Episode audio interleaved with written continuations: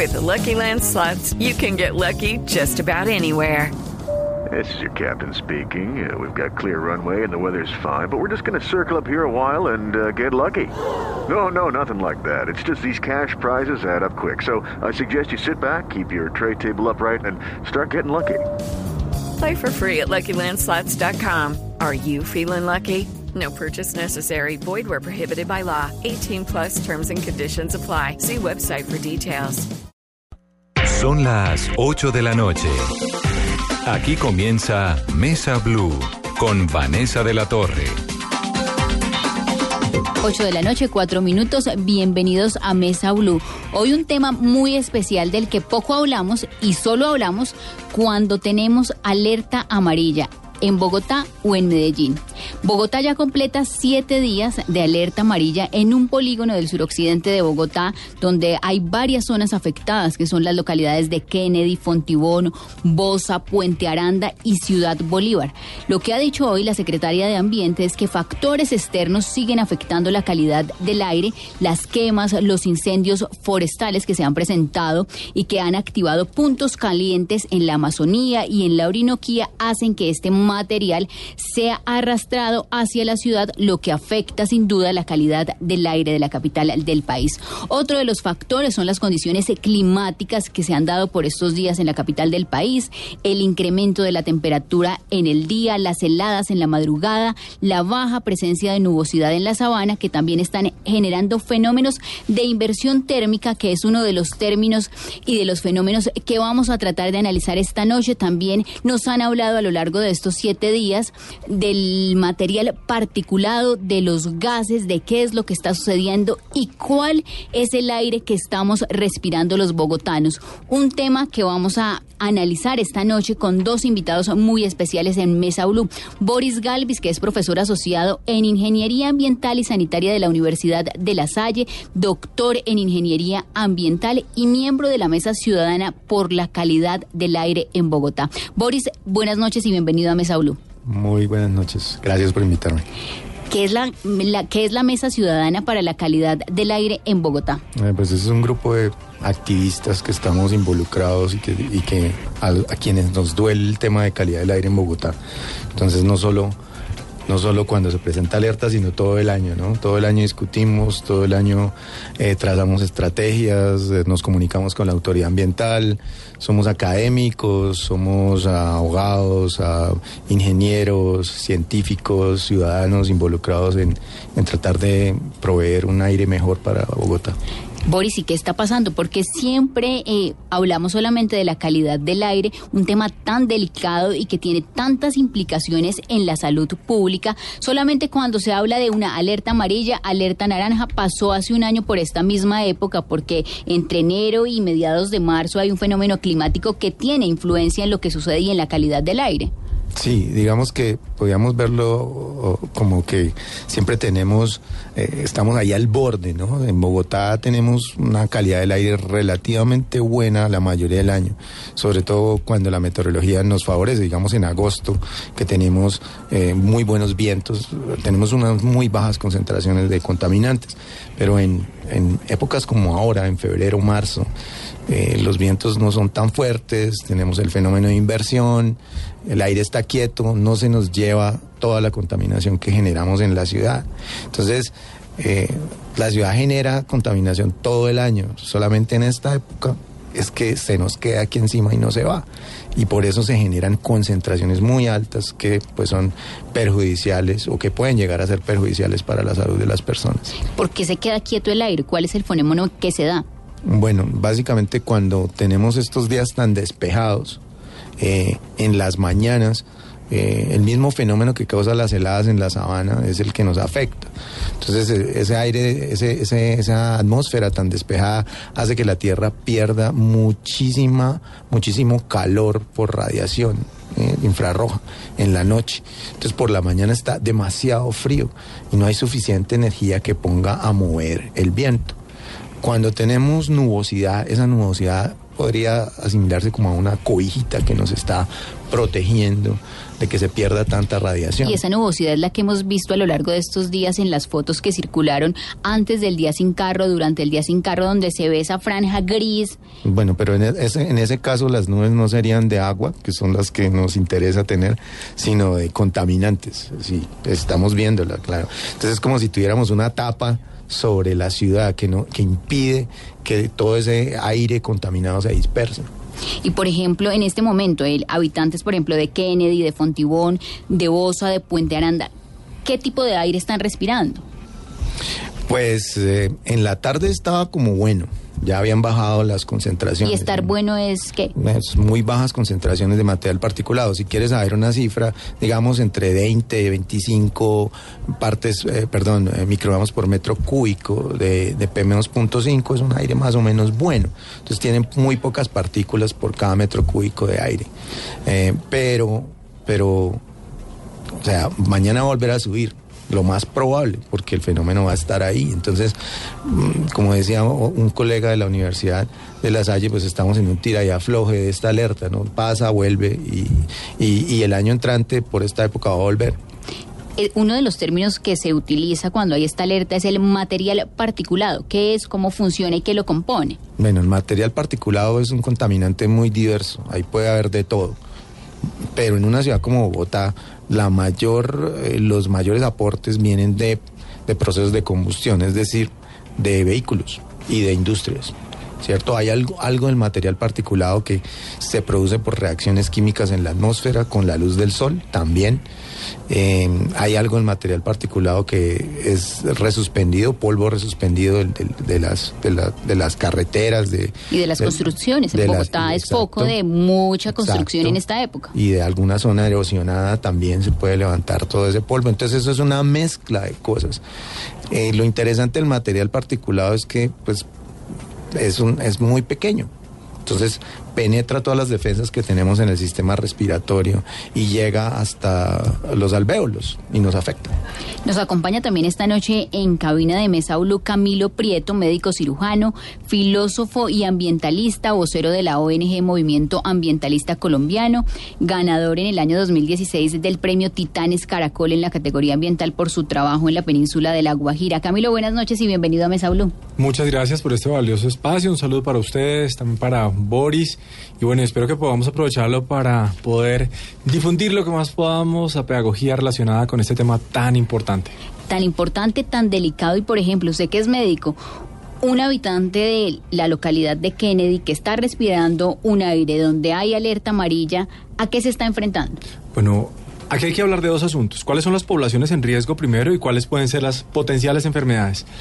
Pues que primariamente podemos determinar como poblaciones de mayor riesgo los niños, o sea, población infantil, los adultos mayores, y hay un grupo especial de personas que tengan antecedentes, por ejemplo, de enfermedad cardiovascular, de enfermedad pulmonar, que son, por ejemplo, enfermedades como EPOC, enfermedad pulmonar obstructiva crónica o asma.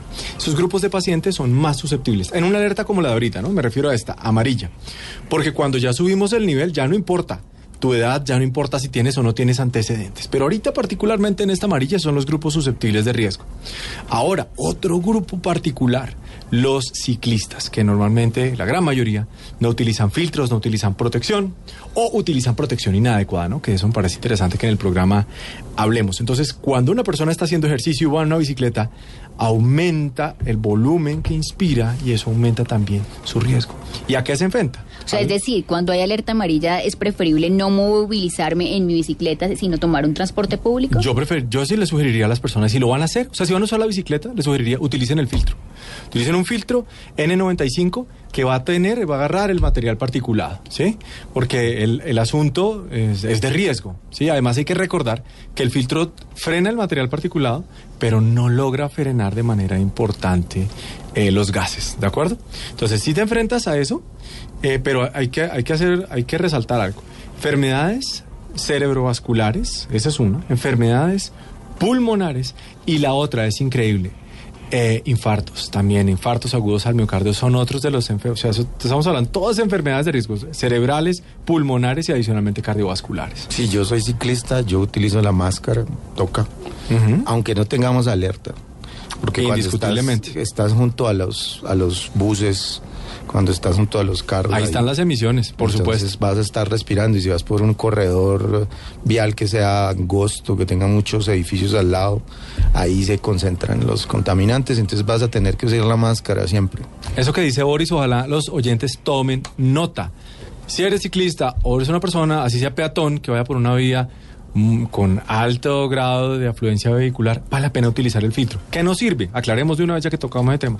No sirven los tapabocas, descartados. El Tapabocas, tapabocas de 2000 no sirve. o de No 3000 que te venden en la droguería. No sirve. Sirve para ayudarle a facturar a los señores de las droguerías o almacenes de grandes superficies, pero eso no sirve. Y la Toca explicación es muy sencilla. N95. Es correcto. La explicación es muy sencilla. Cuando tienes el tapabocas, el aire entra por los lados, ya empezando por ahí. Y la malla de los, los filtros que tiene un tapabocas no están diseñados para eso. ¿Qué no sirve? La bufanda. Tampoco sirve, a veces las personas se ponen pasamontañas, tampoco va a funcionar. Hay que utilizar este tipo de dispositivos que además tienen que comprimir el tejido facial, tienen que ir adheridos a la cara para que el aire haga un esfuerzo para entrar específicamente por el filtro. Y no sirven para siempre tampoco. Exactamente. Tienen que cambiarlo, eh, pues periódicamente, depende de qué uso se les dé, pero digamos en un mes eso ya, ya no tiene ningún... Pues mire, yo les comparto una experiencia ahora que dices del mes. Hicimos, un, hicimos una experiencia en la clínica con nueve enfermeras que utilizan rutas que van hacia Kennedy. ¿Sí? De- Sí, y uno de otros los que van hacia, sí, la alerta amarilla. van hacia Kennedy. Y otros que se van hacia Suba. Y otros, eh, el otro flujo era hacia Engativá. Entonces, bueno, cuando hacemos, cuando hicimos la comparación, a los 11 días de las personas que iban hacia Kennedy, les tocó suspender el uso. ¿Y cómo se sabe que ya no puede funcionar? Porque el aire ya no entra lo suficiente, pero adicionalmente porque empieza a cambiar de color, ¿no? Se pone, se pone negro, Negro. literalmente negro. Es impresionante ver Sí. cómo, cómo el, el mismo filtro, o sea, eso no es que viene, la gente pregunta, ¿y cuánto lo uso? ¿Cuántos días? No, es que depende las- los puntos donde circule, en qué se mueva, porque el nivel de riesgo es diferente si una persona va en el bus clásico de Transmilenio, o si va en uno de los nuevos, o si va en, un- en uno del CIP, depende de lo que se desplace, así mismo el nivel de riesgo cambia. Y Oye. por dónde pase también. Y nos Es están correcto. preguntando por redes sociales, bueno, el tapabocas N95, pero ¿puedo acompañar eh, para intentar mitigar los efectos de la calidad del aire con algún medicamento? Es que mira, quitemos el, perdón que, que de pronto es un poco obviamente con eso, no digamos tapabocas, sino filtro de 95, porque es que el tapabocas es el que viene diseñado para cirugía, pa- ese tipo de cosas, sí, y puede generar confusión. No es específicamente un filtro N95. De medicamento les puedo hablar de un estudio que leí. Es un estudio en China. Los chinos yo creo que son de los científicos que más producen, eh, pues precisamente por sus problemas información académica al respecto. Hay uno muy particular que leía en estos días sobre los batidos de brócoli. No es un medicamento, porque no funciona como un medicamento, pero lo que no saben todavía, hay una se llama asociación estadística. O sea, dicen cuando se le toman el batido de brócoli, logran detectar que algunas de esas sustancias nocivas relacionadas con el deterioro de la calidad del aire se disminuyen. No saben por qué, no saben qué es componente del brócoli, no saben cuál, pero ese es uno de los asuntos. No quiere decir que ahora entonces todo el mundo tenga que empezar a tomar batidos de brócoli, sino les cuento en lo que va en este momento la investigación, en tratando de encontrar sustancias que nos ayuden a barrer. Porque como bien lo mencionaba ahorita Boris, ese material particulado, esas, esas de 2.5 atraviesan derechito y llegan hasta los alvéolos. Y las que son más pequeñas, las nanopartículas menores de una micra, esas van derecho a la sangre. O sea, son más, Sin- más sin filtro. Entre generan más, de chiquito- riesgo las nanopartículas. Claro, las entre más chiquito, pasa derecho. Y ese es un primer riesgo. Y lo otro es que no te sale. O sea, depende del riesgo del que tú hables. Porque también hay partículas grandes que te pueden generar enfermedades respiratorias. Pero eso va derecho. Y hay otros de los que no hemos hablado, que son los gases. Los gases van directo y hacen un proceso de difusión alveolar. Y particularmente, los óxidos de nitrógeno están relacionados con desarrollo de cáncer de pulmón.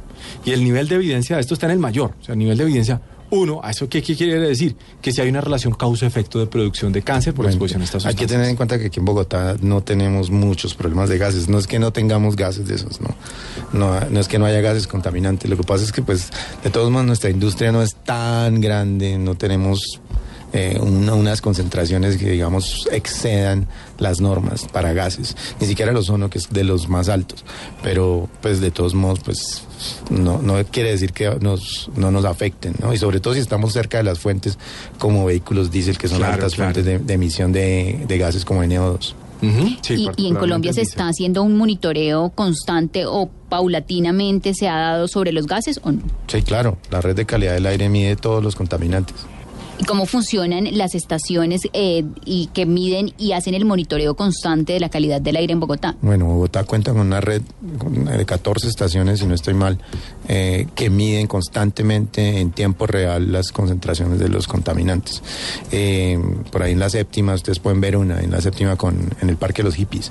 Entonces eso básicamente tiene diferentes monitores, diferentes equipos que toman una muestra de aire, es decir, un flujo continuo del aire que estamos respirando y lo analizan eh, de acuerdo a diferentes principios físicos que tienen que ver con absorción de, de radiaciones electromagnéticas, básicamente la luz visible o radiaciones beta, bueno, diferentes. Para el caso del material particulado es radiaciones beta, entonces ese material particulado se deposita sobre una cinta, se absorbe una cantidad de radiación conocida y se puede relacionar con la masa y como se sabe eh, el caudal de aire que se está tomando, entonces eso se puede reportar como la concentración de material particulado. ¿Y cuántas veces al día se hace esa medición? No, eso es constante, todo, cada segundo se está midiendo. Lo que pasa es que pues no se puede, no se almacenan los datos cada 10 minutos, se muestran cada hora. Eso está en una base de datos central en la, en la Secretaría de Ambiente. Y en, en, Colombia solamente se conocen los datos de ciudades como Bogotá y Medellín. ¿Por qué en las demás ciudades no? En otras ciudades también hay monitoreo. Lo que pasa es que no tienen redes tan, tan extensas como tiene Medellín o como tiene, como tiene Bogotá, ¿no? En otras ciudades también hay, hay diferentes monitoreos. Sí. sí, de eso hay una, una parte indispensable que debe conocer la audiencia. Y si bien es cierto, muchas ciudades del país tienen monitoreo. Hay dos circunstancias. Uno es la infraestructura, como lo mencionaba Boris, y la otra parte clave es que los datos no son abiertos. O sea, si uno quiere en este momento saber qué aire está respirando en Duitama, ¿verdad? No se puede. No Tendría se que pasar una, una, solicitud del derecho de petición. Mire, por favor, cuénteme qué aire estoy respirando porque no lo sé. Entonces, uno de los asuntos relevantes que había, que es un compromiso del gobierno nacional, con la firma del acuerdo de Escazú y ahora lo que esperamos la ratificación, uno de los punticos, uno de los puntos de ese acuerdo de Escazú es la transparencia de la información ambiental. Y uno de los asuntos claves que le pedimos al presidente de la República en noviembre del año pasado es, mire, esto es necesario y uno de esos asuntos es que la gente conozca qué aire está respirando, porque no es justo que si yo invitaría en este momento, uh, bueno, en este momento apenas sacamos el programa para que no se distraigan, pero hay una página a la que pueden ingresar, que se las dicto en este momento, que es aqicn.org. Para verificar si su ciudad Ahí pone, mira, ahí tiene escribes, resultados. es que es para que hagan este ejercicio. Pongan Colombia, col- escriben Colombia. Entonces Colombia le sale solamente Bogotá y Medellín. Y sale una banderita de Colombia en Cali como gran cosa, pero no te da información. Por molestar, párense en México y se van a dar cuenta el sinnúmero de lugares que existen, estaciones de medición de calidad. No, y es que. México tiene un antecedente porque ellos fueron los primeros en implementar el pico y placa por su calidad del aire. Entonces, fíjate, asocia eso ahora al número de estaciones que tienen, la cantidad de información que tienen. Y empiecen a mirar nuestros vecinos. Y uno dice, es el colmo que tengamos un problema para poder conocer la calidad de aire que respiramos. Primer asunto. Y lo segundo que me llama mucho la atención es que los niveles de calidad de aire que tiene Colombia como aceptables por norma son prácticamente el doble de laxos de la Organización Mundial de la Salud. Entonces, cuando tú miras esto y dices, oye, ¿cómo así? O sea, Colombia tiene, nosotros acá en Colombia estamos respirando aire de segunda categoría según los estándares internacionales. O sea, es de- por ejemplo, que la- hoy estamos en alerta amarilla, pero si lo comparamos con estándares internacionales estaríamos Eso es una en alerta naranja. Mira, es los asuntos que le venimos planteando a la Secretaría de Ambiente y de Salud desde el año pasado. Decimos, espere un momento. Usted me está diciendo que estos niveles son aceptables, pero si yo cojo el estándar internacional y como- cojo la- lo que tiene la Organización Mundial de la Salud, esto no es compatible.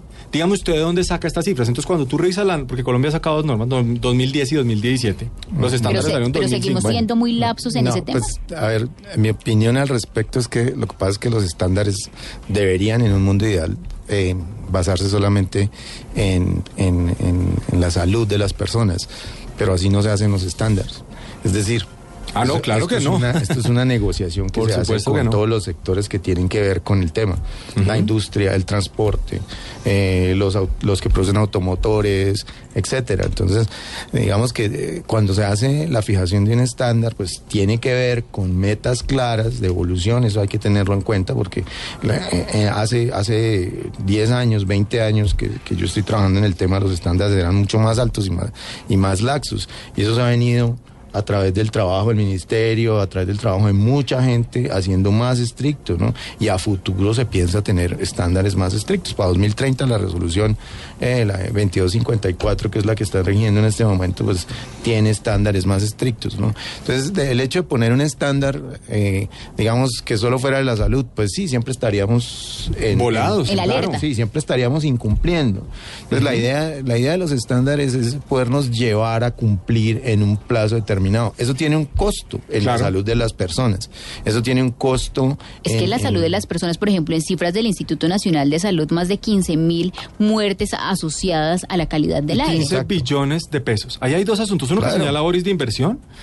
Uno, inversión. Y segundo, negociación. Quiero hacer énfasis en esos dos. Empezamos por el último. En inversión, costos. Si ustedes miran la página de la Dirección Nacional de Planeación, le dio un informe, dice, bueno, ¿cuánto le cuesta? Departamento Nacional de ¿Cuánto- Planeación. El departamento, perdón, gracias. Departamento Nacional de Planeación. Dice, ¿cuánto le cuesta? Ahí hay dos informes. Uno dice que al año le cuesta al sistema de salud 15 billones de pesos. 15 billones de pesos. Deterioro de la calidad del aire. Otro dice que 12.6. ¿Sí? Ok, eso en cuanto a cifras, en impacto financiero sobre el sistema de salud. Lo que mencionaba Boris, negociación. Nosotros estamos realmente muy tristes. De hecho, tuvimos una cita con la ministra de Energía para hablar de este tema.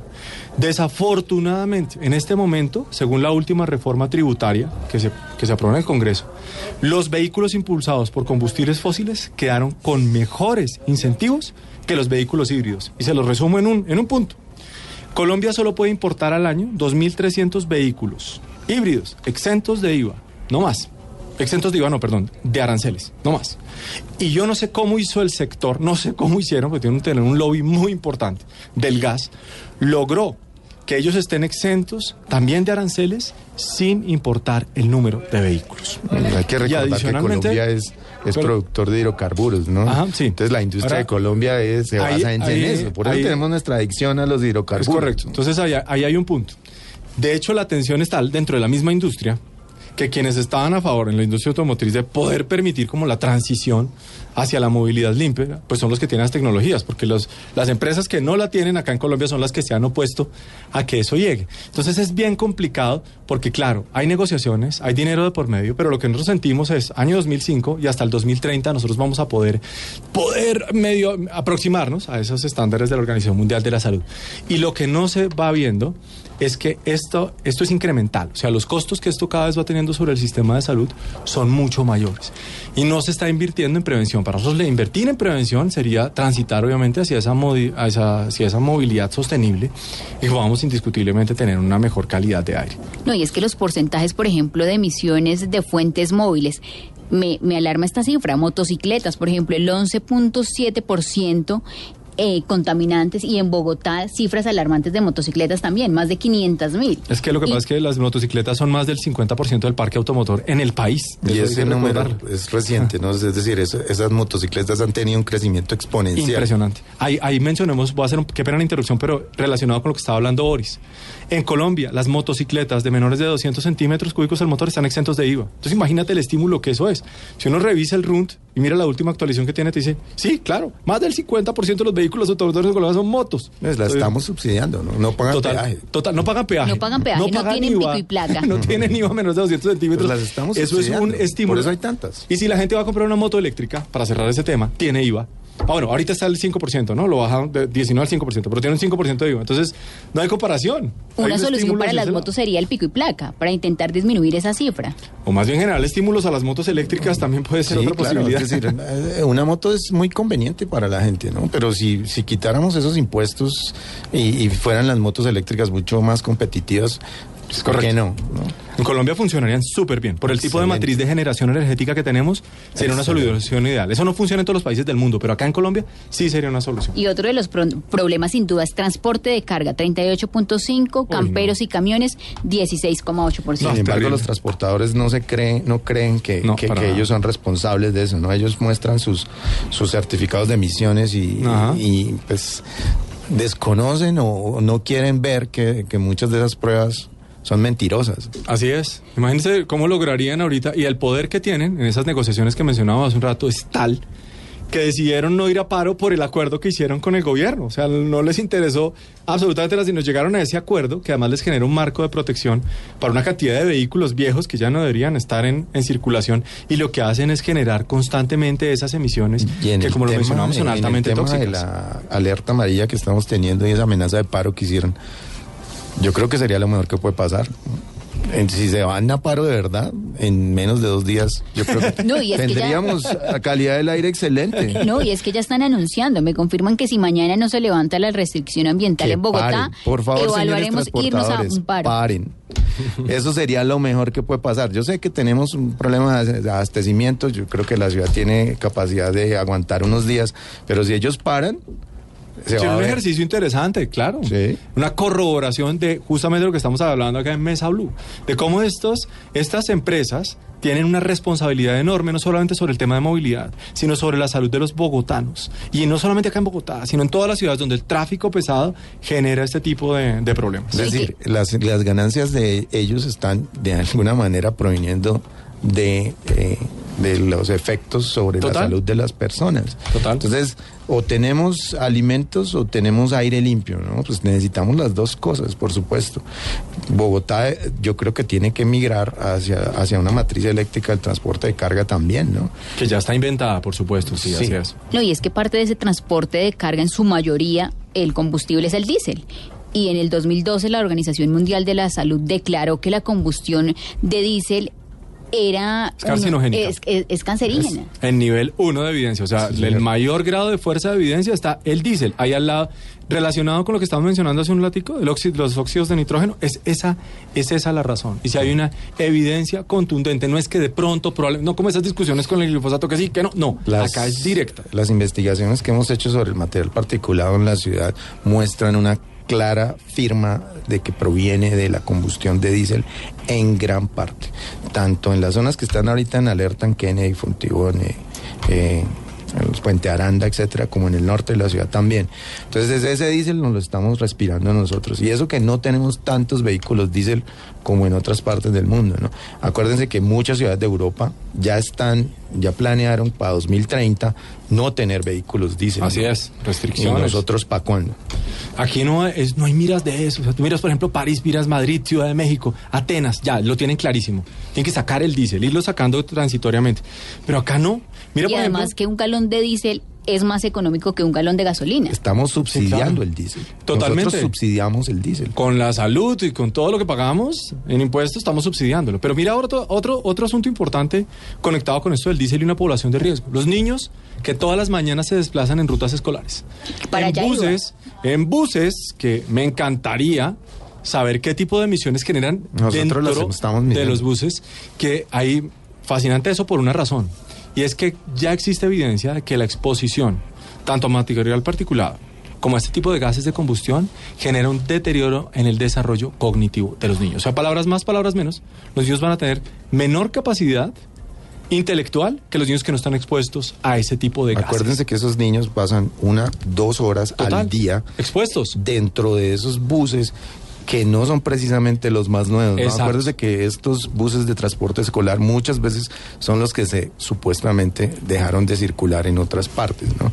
Nosotros estamos midiendo, estamos terminando una tesis en la Universidad de La Salle. ¿Y qué han con encontrado en el marco de esa investigación? Altísimas concentraciones de black carbon, que es un indicador de eh, combustión diésel dentro de los buses. O sea, su- usted está pagando, señor padre de familia, está pagando un transporte escolar que no es barato. Ajá.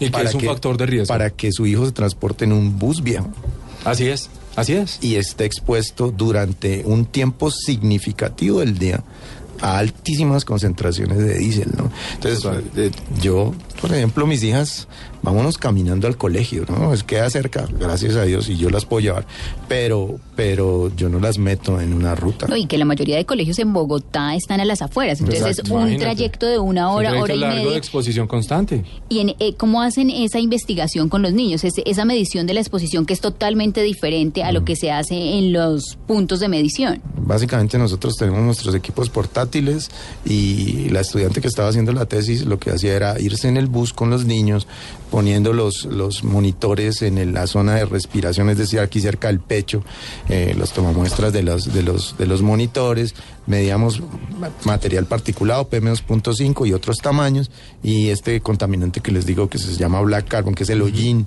que viene directamente de la combustión, en este caso de diésel. Y eso empieza a generar unos síntomas en los niños que a veces los papás dicen, no, el niño vive con gripa, es que ahora es alérgico a todo. Entonces hay que parar bolas a los siguientes síntomas. Mucha atención. Por ejemplo, si el niño empieza con enrejecimiento en los ojos, dice, pero ¿por qué con los ojitos rojos? Ahora porque el niño vive mocoso todo el día, porque ahora está estornudando una tos ahí seca constante. Muy posiblemente esos son síntomas o dolor de cabeza. Esos son síntomas de exposición a estas sustancias tóxicas producto de las emisiones. Entonces, cuando se empiecen, cuando empiecen a aparecer esta situación reiterativamente, no se confíen en pensar que simplemente, ah, es que otra vez le dio gripa, ah, es que el colegio, claro, es un caldo de cultivo para los virus. No. Pueden ser este tipo de enfermedades que crónicamente empiezan a deteriorar en los niños, en este caso sistema respiratorio, y como se los mencioné hace unos minutos, también el desarrollo del sistema nervioso central. Y eso es muy importante tenerlo presente. Y por ejemplo, ¿en cuántos niños y durante cuánto tiempo eh, hicieron ese trabajo de investigación? Estuvimos midiendo en algunos buses de, en varios buses de diferentes colegios, no puedo decir los nombres por supuesto, eh, pero hicimos más o menos un mes de monitoreo dentro de las rutas escolares. ¿Y el niño tenía su monitor durante el trayecto de No le la- pusimos los monitores a los niños Es al aire del son- bus. Sí, en- dentro del bus, es que eso implicaría unos temas ahí éticos que no, no, no, no es tan fácil de sortear. Entonces los ponemos eh, dentro de los buses, así como eh, medimos también en Transmilenio y hemos publicado con la Universidad de los Andes unos trabajos en el, en el mismo, en el mismo sentido, pero ahora lo hicimos en los buses escolares. Entonces, al volver nos cuenta de esos eh, avances en las investigaciones también que ustedes han hecho y los resultados, porque un- una duda, por ejemplo, que tengo es si una persona va a su trabajo en Transmilenio, otra persona va en un SITP, ¿cuál va a ser el impacto Ah, y el sí, eso riesgo sí, al que se está presentando? Claro, por Entonces, supuesto. 8 de la noche, 35 minutos, hacemos una pausa en Mesa Blue y ya volvemos. Estás escuchando Blue Radio, un país lleno de positivismo, un país que dice siempre se puede. Trae tus deudas de otros bancos y solicita ya tu compra de cartera del Banco Popular para tus tarjetas de crédito, con una tasa del 0.76% o del 0.80% mes vencido, del 1 de febrero al 31 de marzo. Con tasas así, tu dinero rinde más. Solicítala en nuestras oficinas o a través de la línea verde. Consulta condiciones en bancopopular.com.co. Banco Popular. Somos Grupo Aval, vigilado Superintendencia Financiera de Colombia.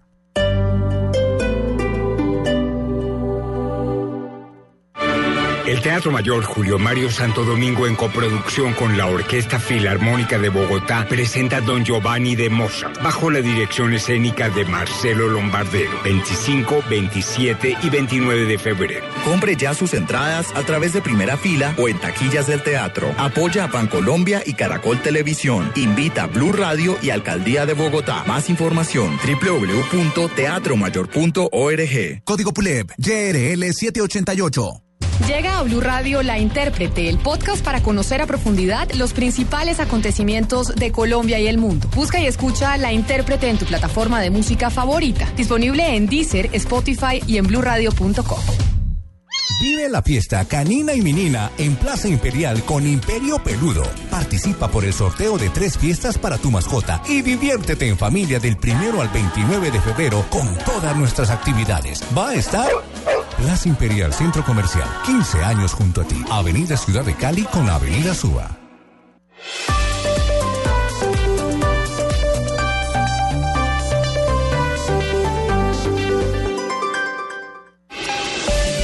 A Volkswagen Gol y Voyage le pusimos lo único que les faltaba. Automático. En Blue Radio son las 8 de la noche, 37 minutos en Mesa Blue. A los nuevos Volkswagen Gol y Volkswagen Voyage les pusimos lo único que les faltaba. Automático. Nuevos Volkswagen Gol y Volkswagen Voyage. Con caja automática secuencial de 6 velocidades, 110 caballos de fuerza, motor de 1.6 litros y más torque. La conectividad, la seguridad y la economía que ya conoces de Volkswagen Gol y Voyage en un nuevo modelo más cómodo de manejar. Ven por el tuyo a un concesionario y pásate a tu Volkswagen automático. Volkswagen. Todos tenemos un reto, algo que nos impulsa, eso que nos hace levantar de la cama todos los días, un sueño que nos lleva al límite y nada más importa. No importa el dolor, ni la frustración, no importa el tiempo. Un reto que es a la vez nuestro combustible y nuestra obsesión. Porque nada se consigue de la noche a la mañana. Este es mi reto. ¿Cuál es el tuyo? Pasta Sonia, sabor y energía que te hacen mejor. Trabajamos pensando en usted.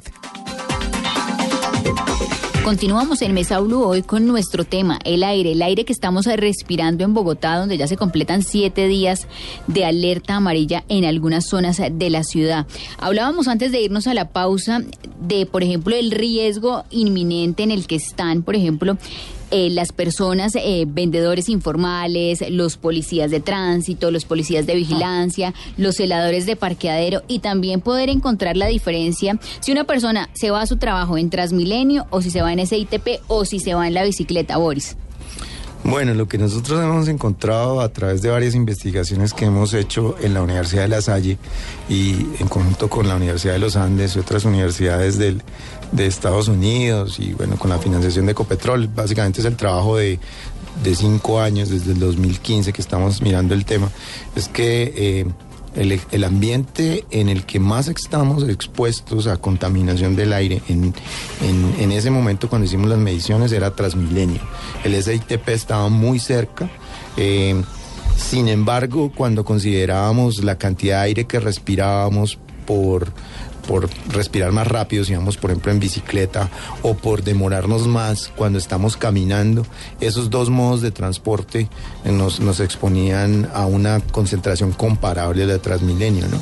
Pero lo interesante que encontramos en esos, en esos estudios iniciales fue que dentro del Transmilenio veíamos concentraciones seis veces más grandes de material particulado PM2.5 que lo que se medía en el exterior, en la red de calidad del aire. Entonces ahondamos más en el tema, seguimos midiendo, hicimos otro estudio más grande específicamente enfocado en Transmilenio, nos dio lo mismo básicamente. Y después vino la renovación de la flota, entonces con Ecopetrol estuvimos trabajando en medir qué pasaba cuando entraban estos buses nuevos y lo que encontramos es que las concentraciones de material particulado y de, y de hollín, de black carbon, se disminuyeron más o menos en un 50%. Siguen siendo altas, falta todavía una fase de renovación de flota. Eh, se espera que cuando termine ese proceso de renovación tengamos una reducción aún más significativa, diría yo, entre el 80 al 70% de, de, las, concentraciones de material particulado de la carbon dentro de los buses. En Transmilenio la gente debería entonces contemplar usar el filtro N95. Cuando teníamos todavía buses de la fase 1 en circulación, yo me ponía la máscara. La gente siempre lo mira a uno como raro, ¿no? ¿Qué le pasó? Sí, como, ¿qué tiene? ¿Qué enfermedad no, tiene? No se siente inspirado a usarla, sino con temor. Sí, no. Entonces, eh, pues quizá todavía en algunos buses, sobre todo los que tienen más alto kilometraje, pero, pero la cosa ha mejorado bastante. Y más hubiera, bueno, en los buses de a gas tenemos menos material particulado. No hemos medido NO2 en esos buses, ¿no? ¿Quién sabe? No puedo decir si sí o si no son más altos o menores. Pero, pero material particulado tienen menos eh, los buses a gas. Eso que menciona. Ah. Pero, pues, acuérdense que esa flota eh, esperábamos tener algún componente eléctrico que no se dio, ¿no? y pues ahí también perdimos una oportunidad grande para empezar a cambiar la matriz energética del, transporte aquí en Bogotá, ¿no? Veremos qué pasa ahora cuando entre el SITP eléctrico. Ojalá que sea pronto. Uy, sí, necesario, porque cuando uno hace esa comparación de la pregunta que hacías, ¿qué pasa si viajas en Transmilenio o STIP? STIP, perdón. Em, la diferencia es, si vas en estos buses de fase 1, vas a respirar nueve veces más contaminación que si estás afuera como peatón. Y si vas en un SITP, 11 veces más contaminación. Eso hay que tenerlo presente. Ahora, te mencionaba ahorita en, el corte comercial, nosotros hemos hecho mediciones en túneles viales. ¿sí? Por ejemplo, vía Villavicencio, Vivague, y es impresionante, el, particularmente en el túnel Boquerón, cuando tenemos uno, nosotros vemos con un exposímetro y literalmente te dice, aléjese, apártese de este lugar, usted en este momento está en riesgo, y se te pone en morado de la cantidad de material particulado que puedes encontrar ahí, porque no tiene un adecuado sistema de ventilación, es una cámara de concentración de gases. Entonces, la recomendación, por ejemplo, cuando las personas van a cruzar un túnel de esto, lo primero que les diría es, tengan el vidrio arriba, utilicen la ventilación mecánica del carro, que por lo menos algo de filtro tiene, para evitar ese, ese nivel de, de exposición tan grande. Y hay una estación, particularmente en Bogotá de Transmilenio, en la que hemos hecho mediciones y es completamente distinta al resto, que es la, la del Museo Nacional, que esta es una estación subterránea, que no pensaría que tiene una, un adecuado movimiento de O aire, una adecuada Ricaurte, movilización. Sí, aunque debe, debe tener el mismo debe tener el mismo sentido lo que dices, pero particularmente en esa donde hemos hecho mediciones también tiene unos niveles de riesgo. Entonces me atrevería a decir que las personas que trabajan en esa estación y que están abajo, particularmente no arriba en la taquilla, sino abajo, son por ejemplo una población, una población de riesgo. Incluso las personas que están trabajando constantemente en una taquilla, las personas que están ahí todo el tiempo, que están en este, en este nivel de exposición, se para el bus. Cuando el bus está parado está igual emitiendo. ¿Sí? Entonces ahí tenemos, insisto, factores de riesgo asociados que hay que tener en cuenta a la hora de también tener, tener presente costos directos sobre el sistema de salud que no son tenidos en cuenta a la hora de hacer estas negociaciones con los transportadores, ni son tenidos en cuenta tampoco cuando se establecen eso que hablábamos hace un momento de los estándares de medición de, de calidad de aire. Y además que tenemos un problema horrible con el, con, con el aire, y es que como no se ve, muchas veces no se ve, entonces la gente se le olvida. Tiene esto presente cuando se activan las alertas, pero cuando no hay alertas, entonces la gente dice, ah, no, sí, sí, el aire, eso es el que mejor. Sí, es como el enemigo silencioso porque nadie es, sabe, por ejemplo, Sí, o sea, si uno no está es mirando o midiendo, No te va a matar mañana, ¿no? Pero a- al cabo del tiempo sí va a reducir tu expectativa de vida, ¿no? Totalmente. Y por ejemplo, ¿qué pasa en el caso de los vendedores informales, policías de tránsito, de vigilancia, los celadores de parqueadero? Población ¿Qué- en riesgo. Claro, ¿qué investigaciones se han hecho? O por ejemplo, alguien que tenga su casa en la Caracas con 72, con una persona que viva en el Parway, en Palermo, en, en zonas más residenciales. Uno, por ejemplo, en Bogotá, ¿dónde debería vivir? Sí, claro. Prácticamente no hay ninguna zona de la ciudad que esté fuera de la influencia de la exposición. Digamos que entre más cerca tú vivas de una vía principal, más altas van a ser las concentraciones que estás respirando. En ese sentido, digamos, los, las personas que viven al lado de un parque quizás tengan menos exposición, ¿no? Sí se han medido, nosotros hemos hecho muchísimos estudios midiendo contaminación intramural, en estas poblaciones específicas también hemos medido. Entonces, pues depende también de los turnos que tengan, las personas ocho horas eh, cuidando la entrada de un parqueadero. Los perros, por ejemplo, también en- que, que utilizan los parqueaderos van a estar expuestos a altas concentraciones de material particulado y pues van a tener efectos sobre la salud, innegablemente. Y a largo plazo, pues los efectos más eh, notorios son el cáncer, son la eh, EPOC que mencionaba el, el, eh, médico. Entonces, pues sí, estamos expuestos. ¿Y, y en dónde vamos a vivir? Bueno, No, y mucha gente tiene que en una zona que sea arborizada. Eso hay- y hay otra, la polémica ayuda. que se ha dado, por ejemplo, con la tala de árbol- árboles en algunos sectores de Bogotá. Mire, ¿Eso ayuda dos- o no ayuda? Ahí hay dos cosas que estás mencionando. Uno, tráfico vehicular. De eso hay evidencia científica, particularmente con cáncer de pulmón. Sí, hay bastantes estudios que te dicen una persona, las, las personas que viven, tienen su residencia en zonas próximas a vías de alto tráfico, tienen mayor incidencia de cáncer de pulmón, particularmente, que la población que no lo está. Primero. Y lo que dices de arborización, hay dos razones. Uno, es por el tema de la retención que generan del material. Ustedes ven, es, es impresionante ver cómo los árboles logran filtrar, incluso usar el nitrógeno de esas emisiones, incluso a veces como su mismo, como su mismo alimento. Entonces tú ves los árboles llenos de polvo y los ves saludables. Entonces has visto en la séptima de cualquier lado, eso lleno y los árboles ahí bien. Eso es uno. La retención se impregna ahí. Y lo otro, clave, es la disminución de la temperatura en las ciudades. Cuando tú tienes mayor densidad arbórea en las ciudades, disminuyes un efecto que se llama efecto de isla de calor en las ciudades. O sea, las ciudades entre más concreto y menos árboles tienen mayores temperaturas. Y al tener mayores temperaturas, o sea, combinas el calor, combinas el sol con las emisiones de, los, de, de la quema de combustibles, vas a tener mayores niveles de gases tóxicos como por ejemplo es el ozono. cual Bueno, pero ahí, también hay, es decir, algunos estudios han demostrado que a veces los árboles no son tan buenos. A mí me gustan los árboles, yo no estoy en contra de los árboles, pero a veces pueden reducir la velocidad del aire Eh, entonces van. Dependiendo de la altura. Dependiendo de su altura, entonces depende, ¿no? No, es, no es una sola respuesta. Entonces... Pero frente a la isla de calor sí estamos de acuerdo. Sí, o sea, no, una sí, ciudad sí, necesita árboles y creo que eso le queda Por supuesto, clarísimo a la por audiencia. supuesto, quisiéramos tener muchísimos árboles en todas partes, pero depende, ¿no? Entonces, si queremos, por ejemplo, diseñar una barrera de eh, ante- contra la contaminación del aire, material particulado, pues ahí entonces hay que eh, cuadrar algunas especies nativas de diferentes alturas que le den un cubrimiento eh, a, a varios niveles, ¿cierto? Sobre un sitio donde que uno puede proteger o quiere proteger, ¿no?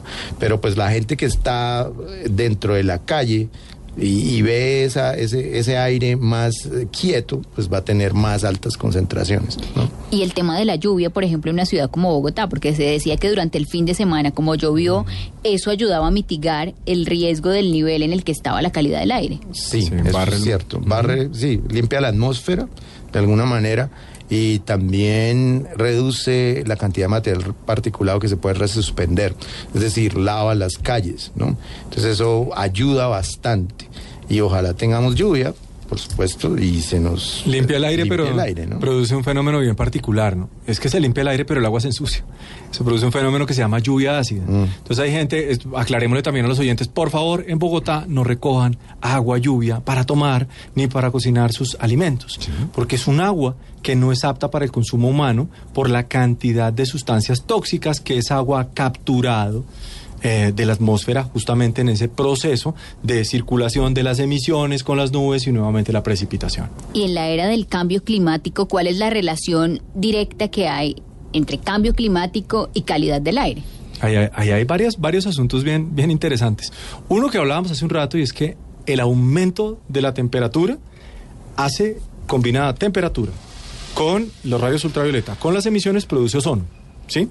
Pero la evidencia nos dice que hasta los 32 grados pasa eso. O sea, las ciudades, a medida que se va, va, va incrementando la temperatura por cambio climático en las diferentes ciudades del mundo, porque esto no es un fenómeno local, sino global, vas a tener mayores concentraciones de ozono. Esas son las proyecciones que nos da el, el panel intergubernamental de cambio climático. Pero otra cosa que dice el panel es que hay una relación no lineal. ¿Qué quiere decir esto? Que entre más temperatura uno diría, uy, voy a tener más ozono. No, a partir de los 32 grados centígrados, por una razón que es muy compleja todavía de entender, se empieza a disminuir esa producción de ozono. Pero entonces sí hay una relación directa con, con la temperatura. Eso, eso es, es muy importante tenerlo en cuenta.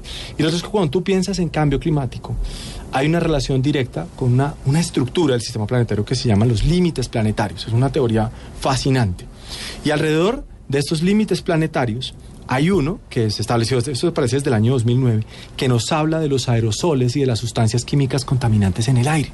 Es que para allá iba, por ejemplo, uno desde casa y muchos oyentes están preguntando, bueno, pero yo puedo ayudar de alguna manera a proteger el aire de mi ciudad, el aire que estoy respirando. Sí, claro. coja bicicleta. Esa es una. Sí, Esa es una. Es decir, la manera como nos movemos, indiscutiblemente. Eh, de- definitivamente la movilidad en las grandes ciudades va a ir hacia allá si quieren seguir siendo sostenibles, ¿no? desde el punto de vista del cambio climático y desde el punto de vista de la contaminación del aire. Eh, mm, no utilice el carro si no, si no lo necesita absolutamente. ¿no?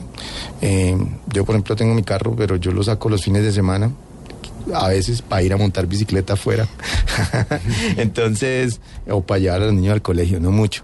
Eh, lo más, eh, lo más que podemos hacer también es exigir, ¿no? Exigir y votar por este tema.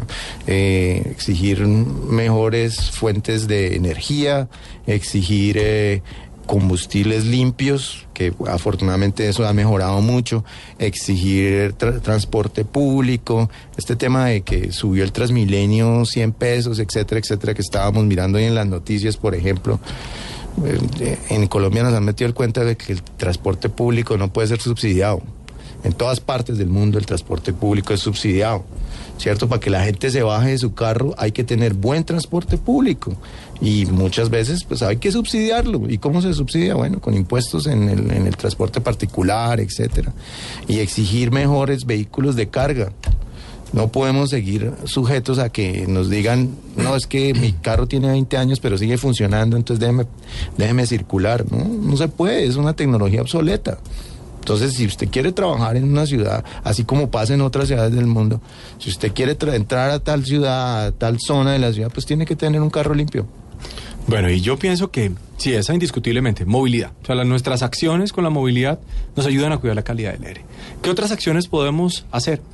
Participar, por ejemplo, en jornadas de siembra. Es importantísimo que los ciudadanos cada vez nos vinculemos a este tipo de acciones que cada vez esperamos sean más frecuentes en diferentes en parques de la ciudad.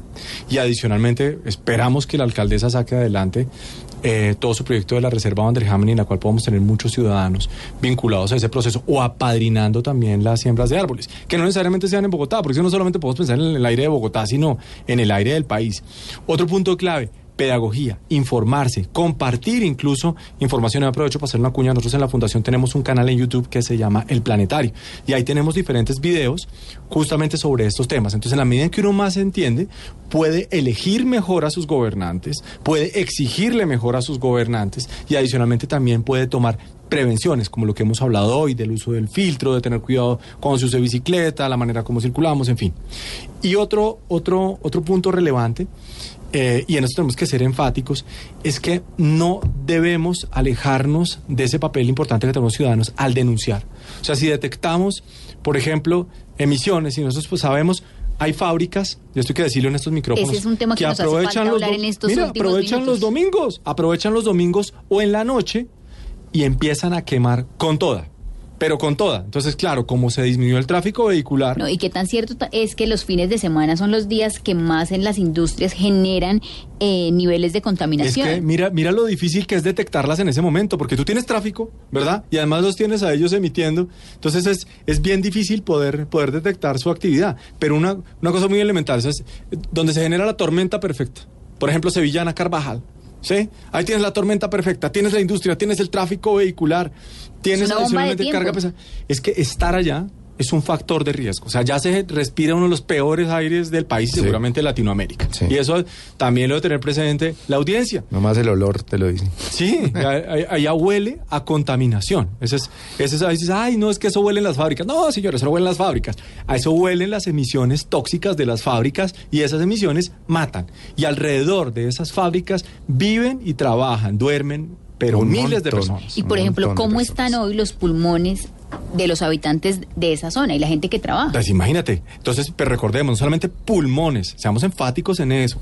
Su cerebro, su, sus pulmones y su corazón y sus arterias, porque esto aumenta la incidencia de los eventos cerebrovasculares. Es lo que comúnmente la gente le dice, uy, le dio un ataque cerebral, le dio un de-". Es eso.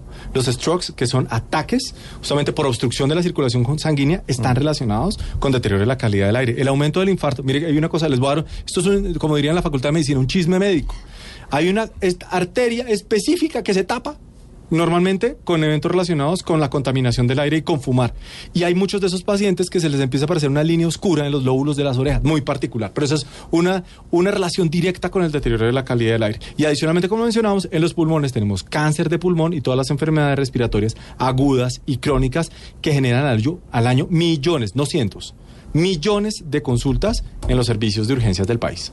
¿Y qué tan frecuentes, por ejemplo, en esta época son el hospital, por ejemplo, el hospital de Kennedy, que está en el centro y en el Imagínate. Imagínate la cantidad allá. Tú puedes hablar, uno habla normalmente en epidemiología de picos respiratorios asociados a las lluvias o la prese- a la presencia de los virus. No, acá tenemos otro asunto y es que permanentemente, pero ya es una ya es una constante, las consultas pediátricas y las consultas en los adultos mayores, precisamente por esto, por deterioro de la calidad del aire. Y a- hacer esa asociación es complicadísimo, no es tan fácil. Sí, claro. ¿Cómo definen ustedes que el paciente tiene esos síntomas por calidad del aire y no por un resfriado, por una gripa? Sí, tú puedes tener, hay unos síntomas asociados a las virosis, ¿no es cierto? Entonces hay un cuadro clínico asociado a virosis. Entonces tú empiezas a por ejemplo, una virosis muchas veces puede estar relacionada con fiebre o con cambios de la temperatura.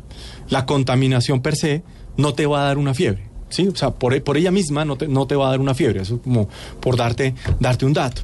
Igualmente las patologías crónicas, por ejemplo, un EPOC, un EPOC de una persona que no ha estado expuesto a cocinar con humo de leña. Sí, vamos a poner una persona que vive en Kennedy, no cocina con humo de leña, no fuma y tiene EPOC. Entonces, pero ¿de dónde tiene una enfermedad pulmonar obstructiva crónica?